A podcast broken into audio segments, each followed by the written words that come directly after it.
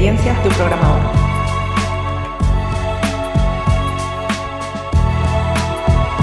Hola, estás escuchando el episodio 4 del podcast Experiencias de un programador. Recuerda que lo tienes en podcast.carlosble.com y en la mayor parte de las plataformas de podcast. En este episodio quiero transmitirte mi visión y mi experiencia sobre cómo funciona nuestra industria, el sector del desarrollo de software, en términos de economía, de dinero, de dónde viene el dinero, a dónde va, qué tipos de empresa hay, eh, remoto, presencial, eh, servicios, productos. ¿Por qué creo que es importante? Porque como developer, si tienes una visión amplia y conocimiento sobre cómo funciona la industria, puedes aportar más a tu empresa. Puedes plantearte vías de intraemprendimiento dentro de tu empresa para generar riqueza. Es una forma en la que tú también puedes generar un salario mayor, aportando más riqueza a tu empresa. Si bien es cierto que la mayor parte del tiempo estamos resolviendo problemas mediante código, creo que no es la única tarea, ni de lejos, que debería ser una persona que es profesional del desarrollo de software. Hay muchas más tareas como saber ayudar a los clientes a entender cuál puede ser la mejor solución a su problema o incluso entender su problema o negocio, em, ayudarles con el plan de negocio incluso. Y para eso necesitamos una perspectiva más amplia. Y por otro lado, porque a veces nos cerramos puertas profesionalmente o nos sentimos mal por el hecho de que en, esta empresa o en aquella pensamos que no es justo lo que estamos cobrando o que la relación entre empleador y empleado no es la justa porque a veces por desinformación, a veces por sesgos que tenemos, ideología política, porque tenemos metido en la cabeza que el empresario es malo o que el empleado es malo o un montón de prejuicios más que al final lo que hacen es perjudicarnos a nosotros y perjudicar también a la organización y a veces también a la industria. Vivimos en un momento interesante donde se ven muchos contrastes, donde una misma persona con las mismas habilidades puede ganar cinco veces más en un lugar que en otro. ¿Por qué pasa esto? Pues vamos a ver si con este podcast podemos explicar un poquito cómo está funcionando el sector, aunque sea desde una visión sesgada como es la mía, basada en mi experiencia. Fundamentalmente, a la hora de hacer negocios con software, eh, hay empresas que son de producto y empresas que son de servicio. Y también personas autónomos, contractors, freelancers, que trabajan, eh, típicamente trabajan en el área de servicios, pero también hay quien mantiene un pequeño producto o gran producto que acaba creciendo y se acaba convirtiendo en una empresa. Las empresas de producto, cuando ya han despegado y el producto funciona bien, son más rentables y más atractivas y eh, escalan mejor económicamente en términos de beneficio que las empresas de servicio. Conozco empresas de videojuegos, por ejemplo, que tienen un beneficio diario de millones de euros. O sea, no es que estén facturando millones, sino que ya su beneficio diario es de millones de euros. Para estas empresas, contratar developer, mm, el dinero está totalmente fuera de la ecuación, no tienen ningún problema. Su limitación está en, en cuánto talento pueden conseguir. Y a menudo cuando abren las puertas buscando developer para un gran proyecto, son capaces de tirar de la mitad del tejido laboral de una ciudad y llevárselo a su empresa, porque no, ningún, nadie más puede competir con ese nivel de, esa potencia económica. Entonces pueden pagar a la gente prácticamente lo que quieran. Y pueden ofrecer primas por eh, recomendación de amigos que también pueden entrar, que son también mm, imposibles, imbatibles de competir con ellas. Entonces, las empresas de producto es donde como developer más vas a ganar, pues sin duda, sobre todo si va bien.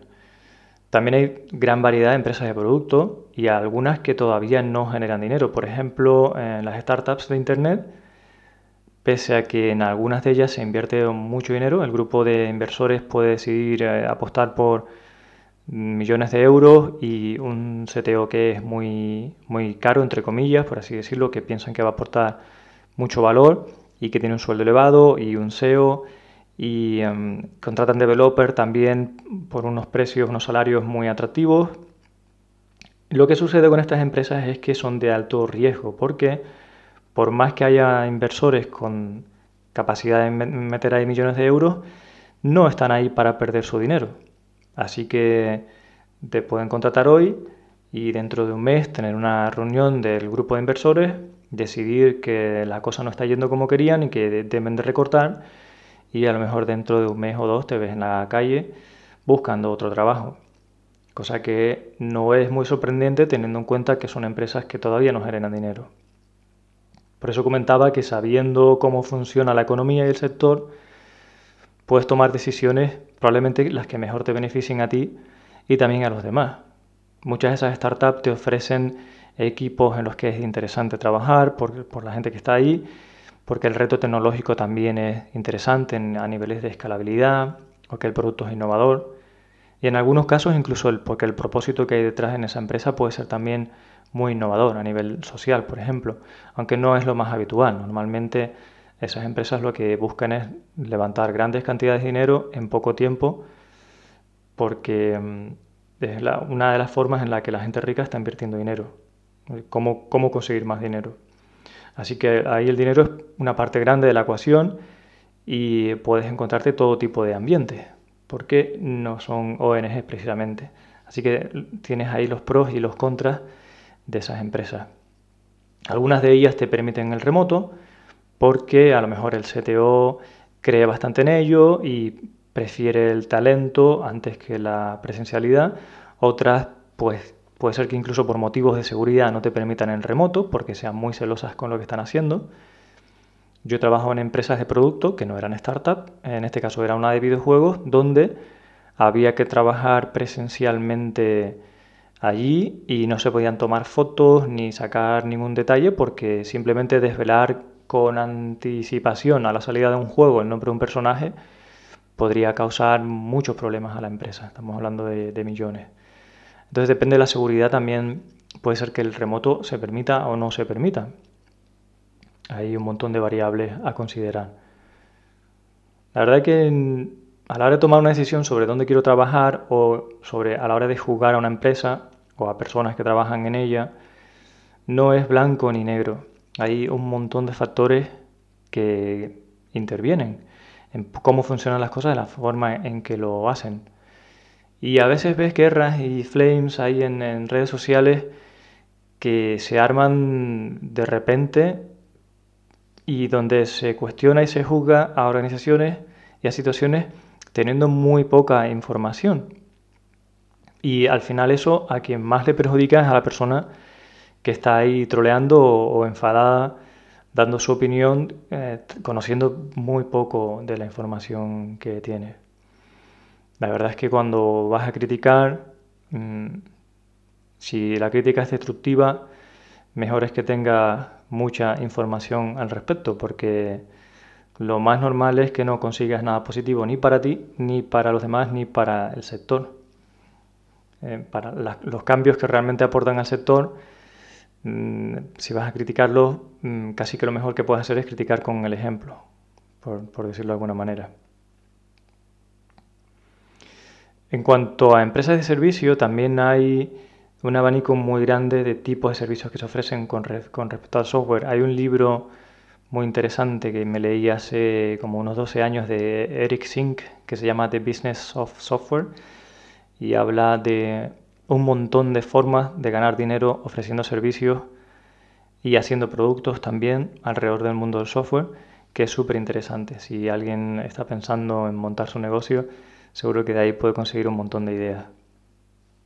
Dentro de las empresas de servicio, en cuanto a economía, están empresas del, por ejemplo, del Big Four, el Big Four Accounting Firms, que son empresas que todo el mundo conoce, las puedes buscar en Wikipedia, que son muy fuertes en el sector financiero, en asesores financieros, de, impuestos, contabilidad, este tipo de cuestiones, y que también se han sumado desde hace bastante tiempo al mundo de la consultoría en informática.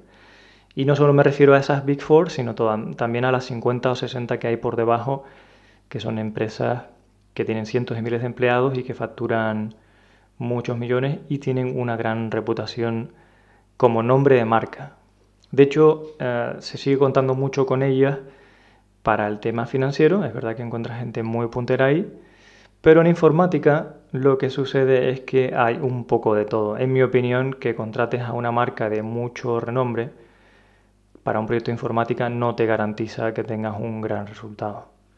De hecho, más bien se suele ver lo contrario, porque el modelo con el que funcionan estas grandes empresas suele ser bastante de, la época industrial, donde lo que se valora mucho es eh, hacer muchas horas, parecer que estás muy ocupado o estarlo, pero mm, en cuanto a prácticas de ingeniería, gestión del talento, queda todavía bastante por hacer. Nuestro sector es bastante especial en eso. Sin embargo, a la hora de contratar, los clientes que todavía creen más en ese modelo industrial, sienten tranquilidad a la hora de estar contratando una gran marca, una, marca reputación de caché. Porque típicamente ese cargo directivo que está contratando no quiere que luego le digan que contrató a una empresa de cuatro de un garaje y que el proyecto no salió bien porque les contrató a ellos, ¿no? Que si, tenía algún tipo de interés en ello o que por qué no contrató a los mejores, ¿no? Entonces, típicamente estos mandos medios o directivos altos también puede ser que deciden contratar a otra empresa que les provea servicios de informática, no quieren arriesgarse y entonces intentan ir al que aparentemente sobre el papel es el mejor proveedor. Y por eso estas grandes marcas eh, tienen tanto éxito, además de que tradicionalmente lo, eh, han hecho bien en otros sectores y a veces en informática también lo hacen muy bien. Y, estas, y estas grandes empresas pues, pueden cobrar por sus servicios también unos costes que, que son muy grandes. Pues, por ejemplo, 200, 300 euros la hora, 500 euros la hora, sin despeinarse. Pueden ponerte una persona que a lo mejor tiene 3 o 4 años de experiencia como senior y cobrarte 200 euros la hora por su trabajo sin ningún problema. Porque además con la reputación que tiene, nadie se atreve a decirle, oye, dame el currículum de esta persona y dime por qué con 3 años de experiencia voy a pagar 200 euros la hora por su trabajo. Es una cuestión de reputación. Tú no quieres poner en duda a la empresa ACME, que lleva no sé cuántos años en el sector y que es de las cuatro más fuertes o de las diez más fuertes de la bolsa, ¿no? Este tipo de cuestiones. Em, en esas empresas no necesariamente es donde más se gana, pero algunas de ellas sí te proponen un buen plan de carrera en el sentido de que puedes ir subiendo de puesto, aunque eso te cueste dejar de programar quizá, y tengas una expectativa, una sensación de estabilidad, que puede ser real o no, y un salario bastante interesante. Mm, y ahí el proyecto puede ser que te guste o no, depende de un montón de factores. Es decir, la gran empresa no implica ni que el proyecto sea malo, ni que la gente sea mala, ni que sea bueno tampoco. Cuando son empresas tan monstruosas te encuentras equipos de todo tipo y proyectos de todo tipo. Por debajo de eso hay empresas de consultoría que tienen un modelo de negocio similar. Y bueno, no estoy diciendo que es consultoría y por, por ello se entienden muchas cosas Así que con cada persona que hables te va a decir una definición diferente de consultoría. Pero hay un modelo que funciona bastante bien que es eh, llevar a gente a que trabaje en las oficinas del cliente. Porque como esto viene, en mi opinión, de, esta idea industrial, pues los clientes quieren ver allí a la gente trabajando, quieren que la gente esté sentada delante de la máquina en su cubículo trabajando. Porque si no están allí, pues será que no están trabajando. Entonces ahí, por ejemplo, es muy difícil que haya cultura en remoto. ¿Y mm, por qué resulta que estos clientes contratan a otra empresa para que les traiga trabajadores? ¿Por qué no los contratan directamente ellos? Bueno, contratar personas siempre es un riesgo y siempre es un compromiso con el empleado. Y estos no saben si lo quieren para mucho tiempo o poco, no tienen el talento en la casa y no quieren dedicar recursos humanos a contratación, a buscar a la gente, a formarle, porque no es el core de su negocio. Entonces puedes tener una gran telco, una, una empresa de telefonía grande, por ejemplo, que decide que para un proyecto quiere 100 programadores, porque lo han estimado así en una reunión, y los quiere mañana. Entonces es imposible que encuentren a 100 personas, les hagan entrevistas de empleo y todo esto, más el riesgo que tiene después, que son tus empleados, y en algún momento a lo mejor solo los quieres para seis meses. Entonces, ¿qué haces? Llamas a una de estas empresas y que te provea gente. Asumes que te van a dar gente formada, con talento, con una calidad decente y por un precio que a ti te va a salir rentable. Y en el momento en que no, nos necesites, pues eh, paras el proyecto y se acabó. Y así he visto casos de empresas que a lo mejor tienen a 50 personas en un cliente y su cliente de hoy para mañana le dice el lunes te llevas a 30 que no los quiero aquí. Entonces esas empresas eh, tienen un riesgo también elevado cuando ofrecen este tipo de servicios. Y por tanto eh, no son los que típicamente pueden pagar más sueldos porque necesitan hacer una gestión financiera acorde a ese nivel de riesgo. Es decir, si tienes el riesgo de que de repente un montón de tu gente se quede parada y no quieres despedirla, más vale que vayas guardando dinero, que hagas una gestión financiera acorde. Y después depende de tu caché como marca, sí que van, tus clientes van a intentar abaratar sus costes, es decir, van a intentar que si la gente tiene menos experiencia paguen menos por ellos, que si no están físicamente allí, ahora que algunos, algunos se plantean eh, esto de lo que mal llaman factorías en otros sitios, si se, tienen la idea esta de, bueno, vale, te vamos a contratar la factoría que está en la provincia X, lejos de la gran ciudad, pues allí te voy a pagar menos también porque tienes menos coste y la gente cobra menos y la competencia allí me ofrece otros precios digamos que sí hay una guerra de precios más importante. En realidad los precios se negocian prácticamente siempre. Nadie quiere pagar más si cree que por el mismo servicio puede pagar menos. Entonces ahí encuentras una gran variedad de tarifas y puede y depende de en qué ciudad estés también, porque en esas empresas se sabe que hay un coste y si tienes un edificio o si tienes una oficina en una de las cuatro torres del Parque Empresarial de Madrid, estás pagando un alquiler que no tienes si tienes una oficina en Salamanca. ¿Vale? Simplemente porque los alquileres van a costar mucho más allí. Y todo eso entra en la balanza a la hora de negociar precios, salarios, tarifas y todo esto. Ah, ¿Por qué digo eso? Porque calcular salario y cuánto pueden pagar las empresas está muy relacionado con, con todo eso. Es algo bastante complejo y que cuesta de manejar. Un dato que mucha gente no sabe es que si tienes dudas sobre si tu empresa gana mucho o poco o por lo menos factura, eh, debes saber que en España en las sociedades limitadas, las sociedades anónimas, digamos las empresas tienen la obligación de declarar su facturación al Estado y entonces eso está en un registro al que puedes acceder y sí es cierto que la información esa es bastante críptica para personas que no la saben interpretar, pero hay páginas que te dan informes con esa información traducida para que puedas entender cómo es la economía de esa empresa. Incluso te hacen eh, estimaciones sobre riesgo, ¿no? Si el riesgo que tiene esa empresa. Y esto también lo miran los clientes. Si tú tienes, por ejemplo, una empresa pequeña que tiene cinco empleados y te va a contratar una empresa súper grande, Mm, una de las cosas que van a intentar hacer en el departamento de finanzas de esa empresa súper grande es pagarte lo más tarde posible para tener el mejor flujo de caja.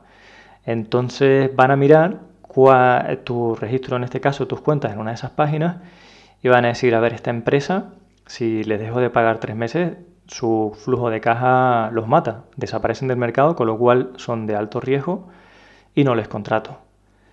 Así que hay ciertos proyectos a, los que tu tamaño de empresa no te va a permitir acceder y por los que tu tamaño de empresa es importante. O sea que otra cuestión que a veces surge eh, entre developers es, oye, esta empresa crece o no crece, ¿por qué creces en las empresas? ¿Hay que crecer o no? Pues resulta que si quieres jugar en ciertas ligas, o tienes un cierto tamaño o no puedes jugar en esa liga. Es un club en el que no te admiten. Y es bastante complejo todo este tema de, cómo funciona la economía. Luego yéndonos a servicios, también hay desarrollo de software a medida, que es un, es un tema que casi nos daría para un podcast aparte, con lo cual lo hablaremos más adelante. Pero en general servicios que ofrece, si son, si te vas a un modelo de nearshoring, a de outsourcing, en plan de bueno, te doy el servicio pero no te mando a la gente in situ allí, Normalmente los clientes quieren pagar menos que cuando venga la gente allí. Esto se debe lo mismo, ¿no? Un modelo conceptualmente de la época industrial y el hecho de que todavía mucha gente no confía en el remoto. Entonces sucede que si tú ofreces el servicio en la distancia, normalmente van a negociar contigo pagar menos.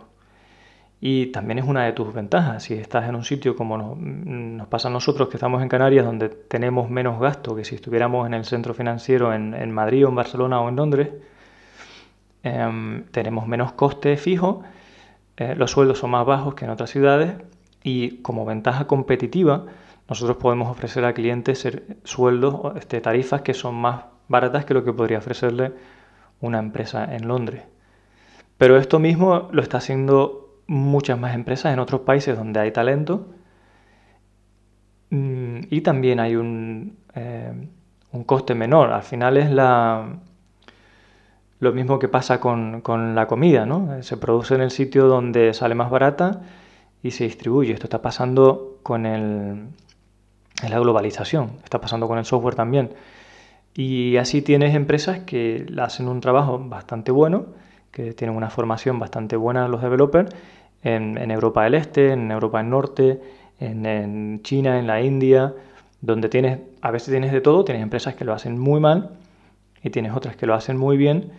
Y tus clientes que están en la gran ciudad saben perfectamente dónde estás eh, y esperan un precio acorde. Y de hecho estás eh, realmente compitiendo con esas otras empresas que hacen outsourcing o nearshoring. A nosotros nos ha pasado de estar en una reunión con un cliente de Londres y decirme, oye, si la tarifa no me la llega a este nivel, pues tengo otra empresa en la India que nos hace ese trabajo. Y nosotros decir, mira, es totalmente imposible competir con esa tarifa de la India, así que mm, vete allí y mucha suerte con ello. Y todo esto entra en la ecuación a la hora de saber o poder pagar sueldos, por ejemplo. Por eso sucede que eh, por más que nos gustaría y por más que dos personas tengan la misma habilidad, depende de un montón de cuestiones, como es el tipo de empresa, no necesariamente van a poder cobrar lo mismo. Esto lo digo porque a veces han habido discusiones acaloradas sobre, oye, ¿qué pasa con un developer en, Salamanca o, en Teruel o en Murcia o en Canarias? No vale lo mismo que uno en Londres? ¿Por qué no cobra igual? Bueno, pues un problema complejo, que no puede ser blanco o negro. Y no es que el empresario sea evil, que, mm, que esté explotando a la gente y se quiera enriquecer. Y si quieres comprobar eso, como digo, puedes ir a un registro y mirar cómo funciona la empresa. Pero realmente es complicado entender la economía porque no solo es corto plazo, es medio plazo largo plazo y una empresa que quiera perdurar en el tiempo debe hacer una gestión económica que sea segura, que permita garantizar el empleo durante el tiempo. Es decir, tú puedes como empresa quedarte un 2% del margen que saques sobre los empleados, por ejemplo, y pagar los sueldos casi, casi a saldo, ¿no? Y que la gente súper contenta. En el momento en que estés trabajando como servicio y un cliente te pare tres personas, ¿qué vas a hacer? Vas a cerrar la empresa, van a haber despidos, entonces tienes que hacer una gestión de la empresa que sea acorde a la realidad en la que te estás moviendo y acorde al caché que tienes. Todas estas cosas que he ido comentando en el podcast sobre el caché de tu marca son decisivas y son a la hora de negociar tarifas y es así, que cuando tienes alguien que te conoce ya, sabe por lo que está pagando y si no te conocen pero tienes una marca que tiene un renombre, una historia y que la gente piensa que no va a desaparecer el año que viene y que asocia con calidad, tus tarifas pueden subir sustancialmente.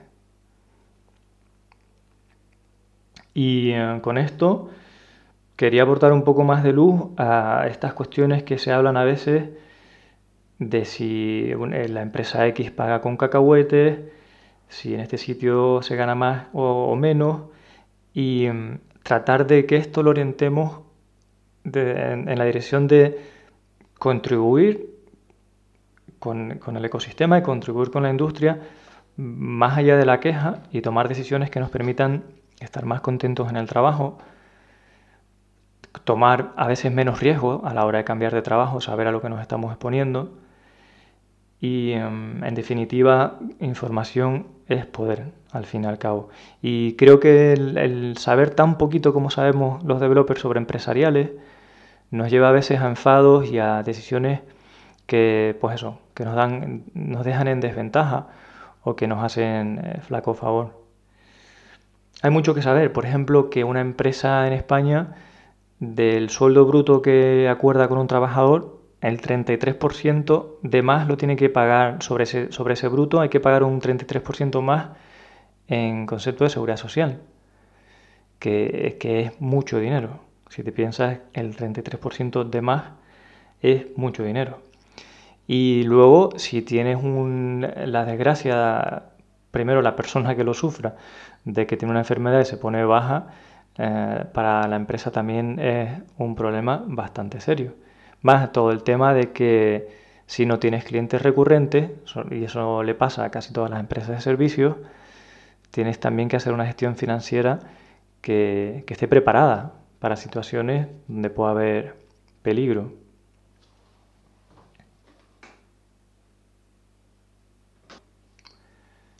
La economía en el sector es un mundo bastante interesante, del que además nunca deja de aprender cosas y donde a veces la gente está bastante equivocada sobre eh, valor y coste y también equivocada sobre la carrera profesional en términos de sueldo, por ejemplo.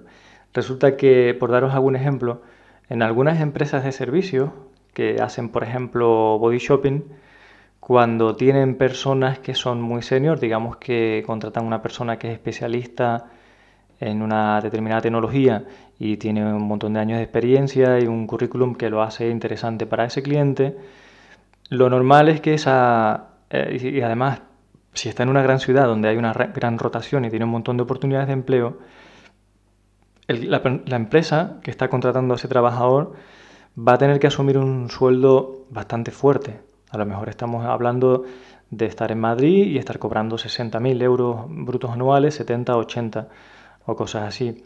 Pero luego cuando vas al cliente, tu cliente normalmente eh, no está dispuesto a pagar esas cantidades por esa persona, porque de hecho llega un punto en que si te pasas de coste hora, lo que va a hacer el cliente es contratar directamente a esa persona. Y oye, hay situaciones en las que a lo mejor esto Mm, está bien visto por las tres partes eh, o situaciones en las que esto puede ser un problema eh, o un conflicto incluso ético-moral para alguna de las dos partes, depende de cuánto valor se está aportando en la cadena y otra serie de factores. Pero muchas veces sucede que esa persona que, que está tan, a veces tan orgullosa de ser tan senior y estar aportando tanto valor, en realidad a nivel facturación suele ser deficitaria para la empresa que le contrata. Lo que está haciendo esa empresa es que em, está incentivando a las personas que son menos senior, menos senior a motivarles porque está ese, otro ahí, que muchas veces es un developer evangelist, por ejemplo.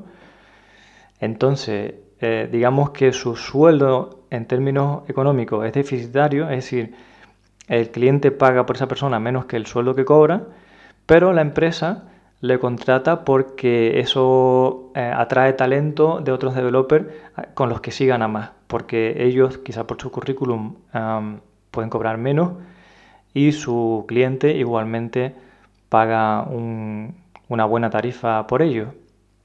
Y esto es un caso interesante de saber porque conforme pasan los años hay empresas que si tu sueldo es muy fuerte y lo saben a la hora de cambiarte de empleo, no van a querer llamarte o te vas a cerrar puertas de alguna manera porque piensan que eres muy caro y que a lo mejor el retorno de inversión no es muy claro con tu perfil.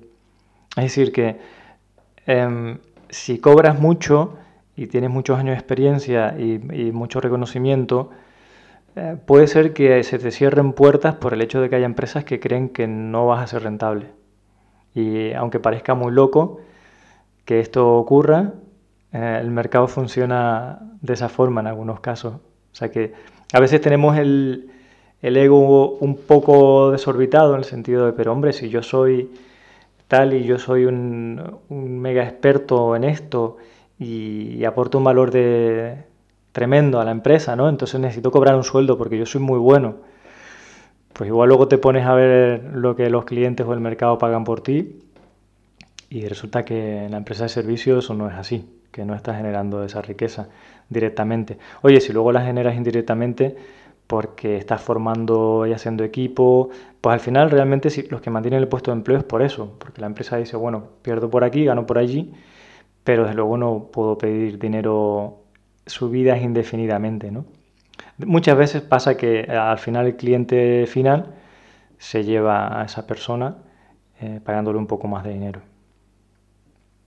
Así que, en poco, en resumen, si lo que te interesa es el dinero, no te vayas a empresa de servicios, porque no van a pagar seguramente como la empresa de producto y lo que se ofrece son otras cosas. Pues en una empresa de producto, oye, si es un producto único, pues vas a estar todos los años que estés con el mismo producto y eso puede resultar a veces cansino, sobre todo si el propósito de la organización y el producto en sí no te llama si es un producto que no te hace tilín, pues al final será un aburrimiento. Esa es una de las ventajas, desventajas que vas a tener. Mientras que a veces en una empresa de servicios vas a cambiar más, te vas a enfrentar a más proyectos diferentes y a veces cuando es pequeña te va a tocar hacer más cosas diferentes. Si quieres, por ejemplo, progresar como full stack, te interesa mucho más una empresa pequeña que no una grande donde, donde te metan en solo en backend o solo en, en frontend, porque tienen un tamaño y una estructura donde les resulta más fácil organizar a la, gente de, este modo, ¿no? Es decir, si entraras, por ejemplo, a ingeniería en Facebook, pues eh, no esperes que entres como full stack. Probablemente no te dejen tocar más que un área muy pequeña del producto, de, además de especialización. Y si lo que esperas es especializarte, pues igual sí, te tienes que ir a una empresa grande donde sean fuertes con una cierta tecnología. Así que como veis, este tema de economía, oportunidades, es muy complejo, es muy interesante y muchas veces está, eh, discutimos sobre él con falta de información y falta de contexto bastante grande. Así que espero que este os haya aportado un poquito más de luz para entender, al menos en mi opinión, cómo funciona el sector y que esto os ayude en las decisiones de futuro que toméis o, por qué no, en la relación que tenéis ahora con vuestras empresas. Porque si podemos hacer que todo el mundo gane, mucho mejor para todos y mucho mejor para el sector y para la sociedad. Creo que en el futuro las empresas que mejor van a estar y las que mejor les va a ir son esas que buscan el gana-gana, donde ganan empleados, gana la empresa y ganan los clientes. Nos vemos en el siguiente episodio y espero las dudas, comentarios, preguntas sobre este. Muchas gracias por estar escuchando el podcast. Hasta pronto.